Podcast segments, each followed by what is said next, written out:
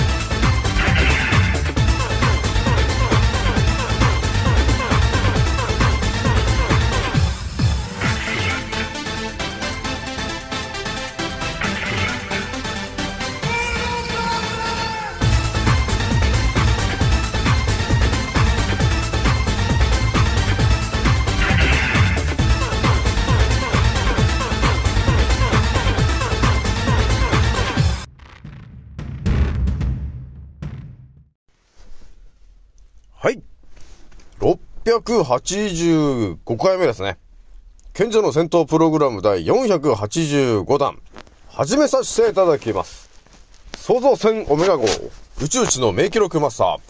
青木丸でございます。今から話すことは、私の個人的見解と、おとぎ話なので決して、信じないでくださいね。はい。ではですね、今回ね、えー皆さんにお伝えしたいのがですね、えー今ね、だいぶ頭に入ってきている内容で、えー一発お伝えするのがですね、7つの思考で見えたこと、日本人の99%が知らされていない、究極の物語と、えーいうところでですね、またね、ちょっとね、新たなね、えー神の骨、仙骨に近いような、えーまた、あの、パンドラの箱をちょっと開けてしまったというね、えーそういう感じがね、あるわけなんだね。で今日話すのがですね、まあ、ひとまずみんなね、ある程度知ってると思うんだけど、えー改めてお伝えしようと思ってるのがですね、人は、なぜ、お腹が減るんですか？という、このね、このシンプルなね、内容になるんですけど、ここでね、結構ね、これがね、深いとこまでね、行っちゃうわけだな、というところがあるわけなんだよね。それじゃあね、まずね、その話でね、多分ね、15分ぐらい行っちゃうと思うんで、えー、ひとまずね、私のアンカーラジオさんはですね、現在、なんだかんだ、えー皆さんがすごい聞いてくれてるというところがありまして、3万9000、えー、17再生、ね、3万9017回再生突破しております。皆さん聞いてくれてありがとうという感じなんだよね。もうすぐあれ ?4 万いっちゃうんじゃねえかと。いうちょっとね、雰囲気が出てるよというところになっております。ね、2023年ちょっと始まったばっかりですけどもね。えーもうやっと、やっとのところで3万9000というところになっております。ね。まあ一応今年、もう早いうちに4万いっちゃうかなというところでございます。まあ皆さんね、えーいろいろ期待、期待して聞いてくれてる人がいっぱいいるんで、でその期待を裏切らない 内容で、えー、行きたいというところでございます。ひとまずね、今日はね、1月の8日日曜日なんだよね、と。でね、あのー普通の人たちは多分月曜日、明日祝日だから休みなんだと思うんですけども、まあ、大木丸の会社は祝日はなんかフルで出勤みたいなことになってるんで、仕事なんだよね、というとこなんだよね。で、やっぱりね、ちょっとね、年末年始はなんだかんだね、仕事が、えー、結構来ちゃう、来ちゃうもんで、土曜日もね、この前出たしね。昨日、昨日土曜日だから出たし、で、明日も祝日だけど仕事だし、みたいな。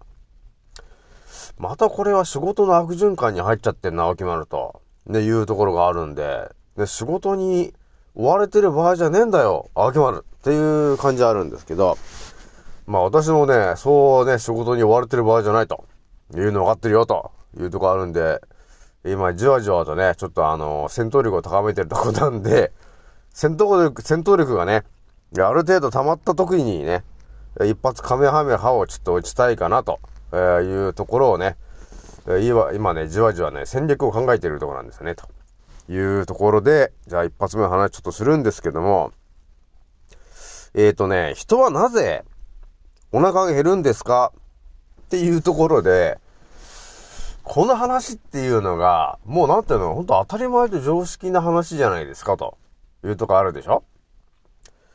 とりあえず皆さんに聞いてみようかなと。えー、人はなぜお腹が減るんですか？と。どうですか？皆さん。わかりますか？なぜお腹が減るのか？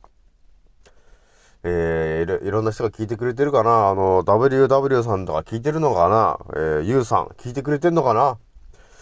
えー、おね、人、えっ、ー、と、体、人間はなぜお腹が減るのか？えー、わかる人いますかね？やっぱいますか？じゃあ、いいか話すのやめとこうか。やっぱ話すか？うん。えー、というわけで、ちょっと話し始めるんですけども、まあ、とりあえずね、あの、まあ、レベルをね、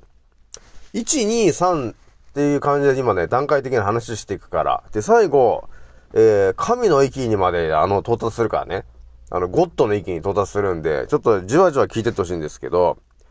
ひとまずね、あの、レベル1から言ってみますけど、人はなぜお腹が減るんですかと、いや、いうところのもう、ほとんどの方がもう当たり前のようにね、知ってる話を言うとですよ、えー、ひとまず飲み込んだ食べ物は、えー、トンネルのような食道を通って家進みますよねと。えー、胃液を出して食べ物をドロドロに溶かしていきますと。小腸よりもずっと太い大腸で、えー、水分が吸い取られ、えー、残ったものは少しずつ塊になり、えー、消化された食べ物のカスは、えうんちとしてそ、体の外へ出されますよ、と、えいうのが、もうこの、なんていうの？当たり前と常識の人が、ね、もう当たり前に分かってるよ、そんなことだと。ね、いう感じで知ってるレベル1の情報、なるよね、と。いうとこでしょ？だから多分ね、ほとんどの方はこんな感じな感じで頭に入ってて、あ、こうなんだって思ってるのが多分レベル1の当たり前と常識の人たちの考え方。なるよね？で、これね、いろいろ考えていくとですね、あの、いろんなことあるんですけども、ね。で、まあ、あの、健康志向の人っていうのは、いろいろやっぱり自分から調べていくじゃない。そうすると、ね、あのさっきのレベル1の情報からもう少しね、えー、レベルが高くなったような情報が頭に入ってくるようになるじゃないですか、というところになるよね。その辺の話もちょっとね、踏まえてちょっと、一応今の体の中で起きてることっつうのをちょっと再確認するために、ちょっと他のやつも読んでいくんですけど、まあ、唾液っていうものがあるったとして、で、唾液っていうのはこの澱粉とね、澱粉というものを変化させる唾液。っていうのがあって、えー、口の中でこうご飯をね、よく噛んでいると、えー、唾液と混ざってやがて甘い匂味がしてきますよね、と。えー、何が起こっているのでしょうかと。えご飯と水をよく混ぜ、え2本の試験試験管に入れますと。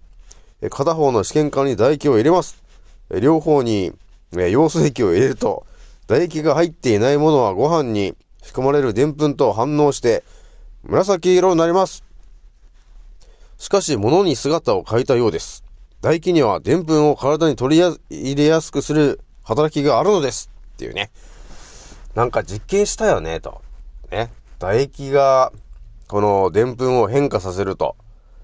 いう話もね。なんか実験とかやってるか知ってるよね、と。いうとこがあるでしょ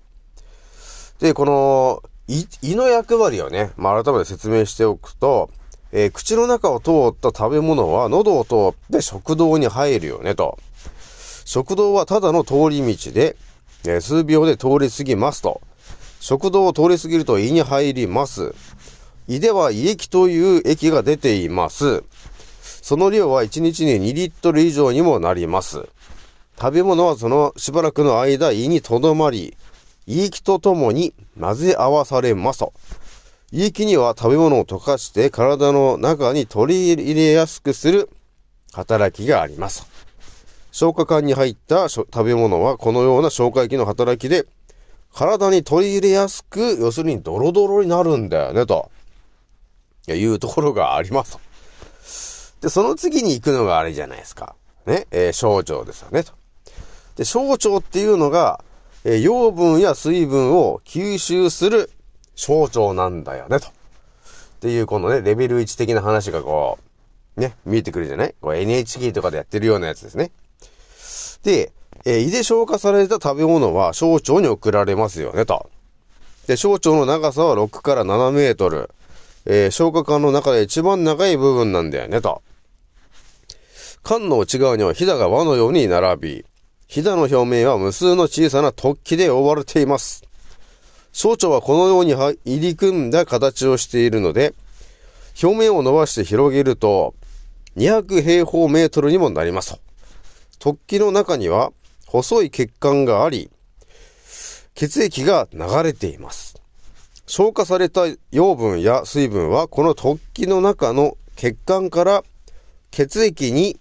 取り入れられますと。これが吸収ですと。えー養分を含んだ血液はやがて全身に流れていきますと。ね、いう感じが書いてあるんだよねと。まあなんとなくね、この、えー、腸がね、こんな動きしてるんだよっていうのはこうなんとなく分かっているけど、まあほとんどの方がね、どういう風になってんのっていうことについて、多分調べないよねと。だから青木丸ぐらいかなと。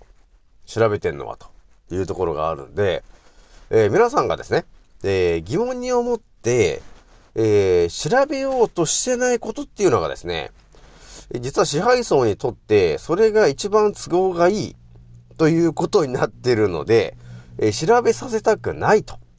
えいう、えーそういうね、コントロールが働いてることによって、えー皆さんは体のしからくり、あとは腸のからくりとかね、その辺については詳しく教えられないようになってんだよね、ということになってるわけなんだよね。なので、レベル1の情報しか知らされないんだよね、と。それが知らされると、あ、そういうもんなんだ、とね。あ、栄養が吸収されてるんだ、と。ね。栄養と水分が吸収されてるんだって思ってんですけど、果たしてそうなのかと。っていうふうに疑問がないと、それ以上ね、進化しないもんね。わかんないもんね。じゃあ一応大腸の話もしてきますけども、えー小腸を通った後、えー食べ物は大腸にやってきますと。大腸の長さは1.5メーターほど。内側には大きく、えー、ひだひだが続いて、このひだを伸び縮みさせて食べ物の水分を吸収していきますと。水分を吸収された残りのカスは、便となり肛門から外に押し出されますと。このため、便を見れば腸の様子を知ることができます。まあ、便は頼りと呼ばれているそのものですよね、と。で腸が健康な場合は、え水分を80%ほど含んだバナナの形の便が出るよね、と。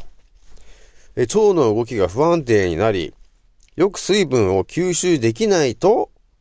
水分の多いビシャビシャの便になり、水分を吸収しすぎると、ガチガチで硬い便が出たりするんだよね、と。っていう話なんですよ、と。ね。わかりましたね、皆さんね。これが、えー、要するに体の当たり前の、えー、当たり前と常識のからくりですね。えー口から食べたものが、えー胃を通って、小腸を通って、大腸を通って、スポンとこう出ると。えーいうこのシンプルな話、えこれレベル1でございましたと。で、改めてこう聞いてみると、あ、そうだったんだね、と。えーいうところがね、こう見えてくるわけなんですよ、と。で、これがですね、あのー世の中をね、ちょっとこう覚醒して、当たり前と常識の世界からちょっと覚醒して、自分からね、えー健康というものについて疑問を、えー思い、えー情報を考察した人が到達するのが多分レベル2の情報になりますと。で、レベル2の情報っていうのは一体どんなものなのかというとですね、腸という、小腸とかね、えー大腸と呼ばれてるところには、実は、腸内細菌というものがいたんだよね、と。っていう話がレベル2なんだよね、というところになってございますと。えーだから、便の中には、えー極めて小さな生き物、えー細菌がいますと。腸の中にはおよそ100種類、えー1000兆個もの、えー細菌が暮らしているからなんだよね、と。こういった細菌は人の体にとって大切な役目を、役目を果たしています。正常な状態では腸の中にはビフィズス菌などのように体に害のない細菌がたくさんいます。腸の状態を整え、病気の元になる細菌が増えるのを防いでいるのです。また、消化液で溶かせなかった食べ物は細菌が分解して消化を助けています。腸の中にたくさんの細菌が私たちの健康を支えているんだよね、と。はい。という話が、要するにレベル2の、えー情報になるんだよね、と。だからね、体のからくにだいぶ気づいてる人る、えーね、気づいた人がですね、ああ、腸内環境が悪いと病気になるんだと。ね。で、その辺で出てくるのが、あ、小麦粉が悪いよね、と。ね。あ、グルテンだね、と。だからグルテンフリーがいいんだよね、っていうね。小麦粉の中のグルテンがね、と。その腸壁のね、壁のところを埋めちゃうんだよね、と。なので、腸内環境がだんだん悪くなっていっちゃいますよ、と。あとは、あのえ人工甘味料。ああいうの取ってるとですね、えー腸内環境が悪くなっていっちゃいますよ、と。発がん性だしね。あとは砂糖ですよね。砂糖を取ってしまうと、腸内環境の動きがストップすると、えーいう話も出てるぐらいなので、よろしくないんですよね、と。っていうのが、分かってる人が、えー自分で調べて到達してるのが、レベル2今のね、お話だったんだよね。腸というところには腸内細菌というものがいますと。で、それは一応ちゃんとね、バランスが整ってるように、え善玉菌、悪玉菌、日和見菌という3種類の、え細菌たちがたくさんいるんだよねと。まさに腸内フローラなんだよねというところになってくるんで、で、善玉菌が喜ぶ環境にしていかないとダメなんだよねと。pH7 なんだよねと、いうことなんですよねというところなんですよね。で、これがですね、レベル3になってきたときに、えーどんな情報なのかというとですね、まあ私のチャンネル聞いてる皆さんであれば、あ、青木マスあれですねと。言ってましたねと。あれですねっていうことあると思うんだけど、私がレベル3でお話しするのはですね、ほとんどのまあ覚醒してる方が、その腸内細菌、ね、え腸内フローラがいるんだよね、レベル2で、そこでストップしてるんだけど、私がこの前お伝えしているのがですね、あれれと、腸内細菌だけじゃねえぞと。口腔細菌もいたんだよね、と。いう話したと思うんですけど、だから口の中もですね、要するに腸と同じように、口腔細菌というものがいて、さらに口腔フローラと呼ばれてる善玉菌だったり、ね、悪玉菌だったりっていう、そういう菌がたくさんいるんだよね、というところが見えてきたんで、このお伝えしましたね。でそれがもうレベル3の話になるんだよね、というところなんだよね。えなので、口の中がね、あの、善玉菌が多くなってくるともちろん環境がいいんで、虫歯になりにくくなるんだよね、というところがあります。で、逆に口の中が悪玉菌が好むような、えーアルカリ性寄りのね、えーそういう状況になってくるとですね、えーどうなるかというと、えーその歯周病とかね、えーそういうことの、になったりとか、えーあとは、えー虫歯になりやすくなるんだよね、というところがあるので、だから酸性が強いね、ものばっかり飲んでると例えばあのコーラとかね、えーそういうものをたくさん飲みすぎてもまずいし、アルカリ性のものを取りすぎてもまずいっていう状況になってるんだよね。だからね、結構難しい話なんですよね、という話なんですけど、ひとまず、口腔細菌と呼ばれてるものがいますよ、と。で、私が少し前にお伝えした通り、口腔細菌と呼ばれているものはいますと。そして、えーそいつらがですね、シトロリンというものと、アルギニンというものと、硝細塩。硝酸塩だね。硝酸塩という酵素をうまく使って、え彼らは一酸化窒素っつのを作り出してんだよね、と。えーという、また究極なからくりも少し前にお伝えした通り。なので、えー口腔細菌というものはとても大事なんだよね、と。で、口腔細菌って言ってるけど、腸内細、要するに全身の中に、我々の、我々の体の中にいる細菌たちっていうのは要するにこういうね、一酸化窒素を作り出す。という、そういう、えー菌もたくさんいるんだよね、と、えーいうことが見えてきたんだよね、という話をね、したじゃないですか、と。これがレベル3。じゃあ最後、え、とどめの、えー神、えーゴッドレベルになっていくわけなんですけど、ね、もう皆さんもうお腹いっぱいですよと、ね、えいう方がね、いっぱいいるんじゃないかと、いうところなんですが、ついに、ゴッドの方に行くわけなんですけども、実はですね、はい、えー、それではですね、神のレベル、ゴッドレベルの話ちょっとするんですけど、私もね、いろいろ思ってた話で、やっぱりね、えーこの地球をね、今支配してる、で、支配層と呼ばれてる奴らがいるんだけど、本当に奴らはね、賢い奴だなぁと思ってんだよね。本当にね。なんていうのかな、だから人間のからくりが、こうなんだよねっていう、ね、嘘をまず言うじゃないですか。で、ほとんどのね、99%の方、それが正しいんだって思うじゃん。ね、それをだって教育されてるんだから、それで間違いないだ、ないって思うじゃないですか。ね。で、えーその人たちは、だから、地球に住んでる99%の人は、今のね、体のからくりがそれが正しいんだって思って亡くなっていくわけなんですけど、それがね、覚醒した人が現れた時に、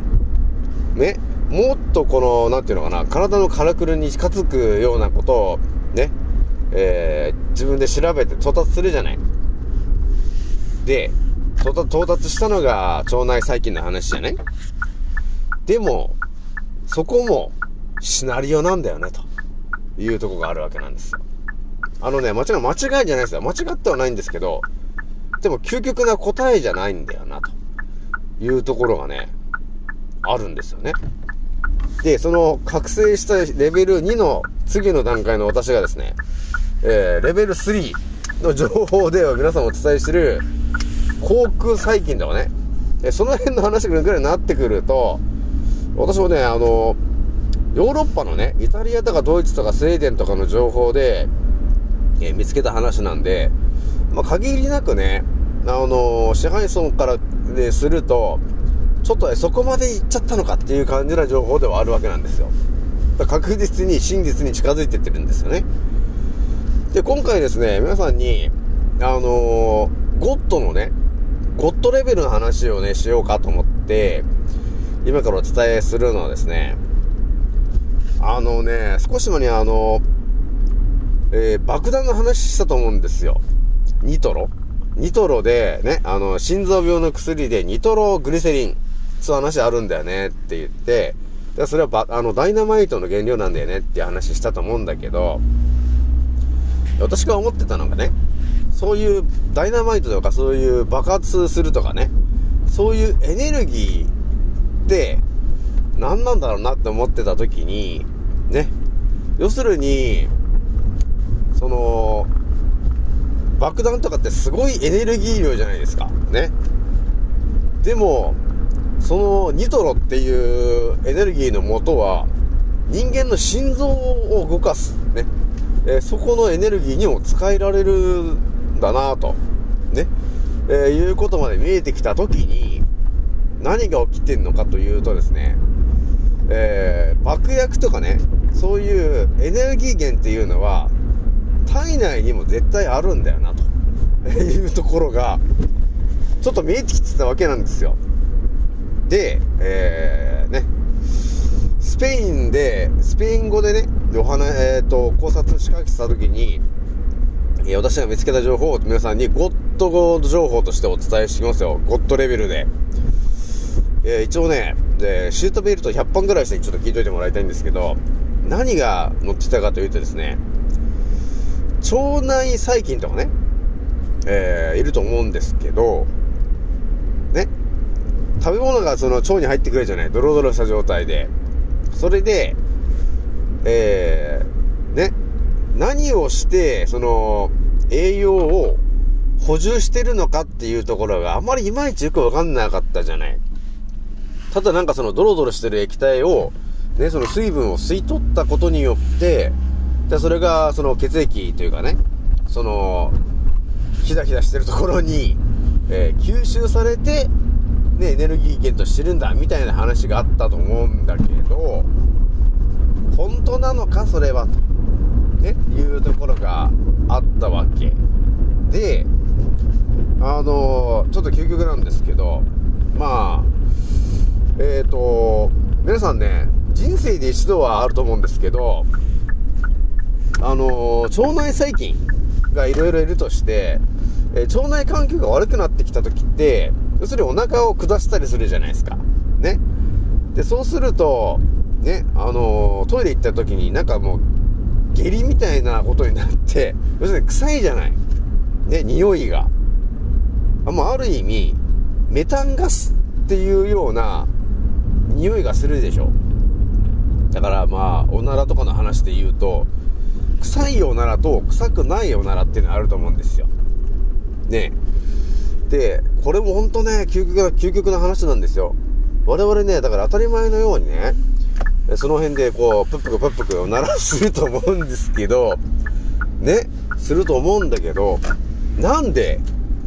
お尻の穴からその、おならというガスが出るのか、っていうことについて、あまり詳しく言ってる人いないんだな、っていうことにも、つながる話なんですけど、ね。あのー究極にですね、健康な方っていうのは、おならをしないんですよね、というところがね、あるわけよ。わかりますか、皆さん？えーとですね、じゃあゴッドの話言っちゃうんですけども、要するに、えー食べ物が、えー胃を通ってドロドロしたものが、要するに小腸に入ってきましたと。その時に、えー小腸にいる、まあ、腸内細菌たちが何をしてどうなってんのというところで、皆さん、見えてきた話をお伝えするとですね、入ってきたものを腸内細菌たちが、ね、こう、吸収代謝なんだかんだってやってるんですけど、そこで発生するのがとんでもないものだったんだよね、と。それがですね、えー、水素ガスだったんだよね、という話だったんだよね。でこれほんとね、あの、ほとんどの方がこれ知らないから、そうなんですか、桶村さんと。いう話なんですけど、実はね、そうなんですよ、皆さん。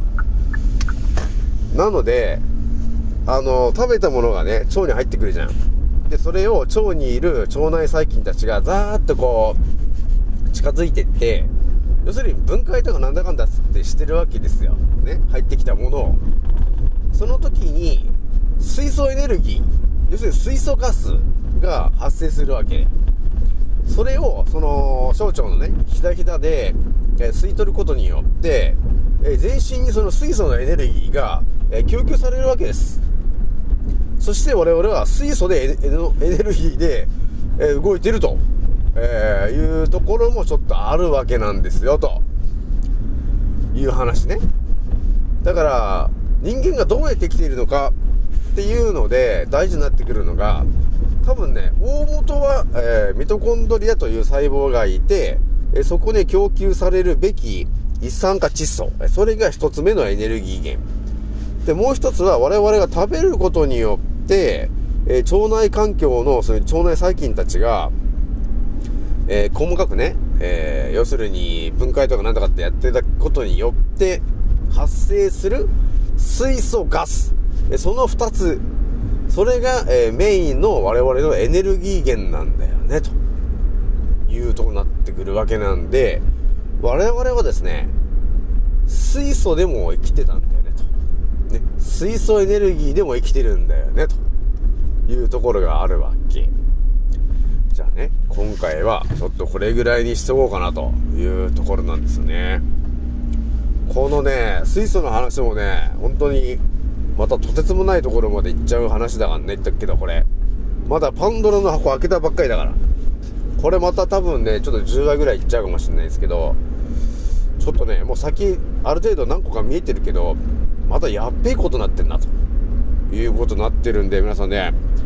こうご期待で聞いてほしいな、というところでございます。じゃあ今回ね、これぐらいにしておきます。次の音声でまたお会いしましょう。またね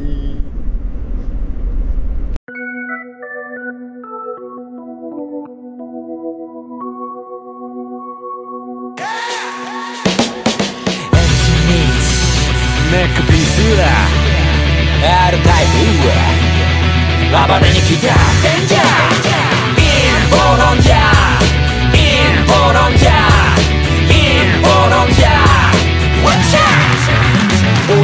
が丘の疎遠になっちまったのもこのせい陰謀論者の通りだそこのけ空気は読むもんじゃない自由に済ませろってまでもしてのミスかけろ俺らみたいな宴会好き見わせな全体主義でも絶対無理見せつける変態ぶりブルーオーシャンで釣り上げてくでかいぶり胸がでっかいヘルツキー地食様握る人口のヘルスウィッチよりサタンつまり悪魔の暴挙に見つから方のしてるやつがほとんど例えば世界が大変な時に役に立たんサイレンマジョリティまだ吸い上げられるルール設定なぜか捧げさせられるブーム攻め君は感動で顔変えるとその裏で偽メディア握るファイト黙ってても止められない貧困強化それで一瞬抜け出せないウィンドショッターそんなスライブシステムピラミッド底辺から抜け出し俺ら突き抜けるコロナは裸の王様真実はそのまさかのようだな MC ミックネックピースは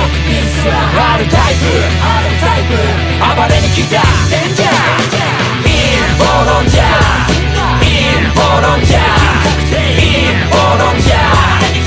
チャーコロナワクチン打ったやつ全員バカ。思考停止が原因だな。日本の文句とガンになる。だってモンサント社イズハンニバルだから俺日本にとっくにいないてか日本なんて国とっくにいない。あるなら地球みたい証拠。ストップ緊急事態証拠。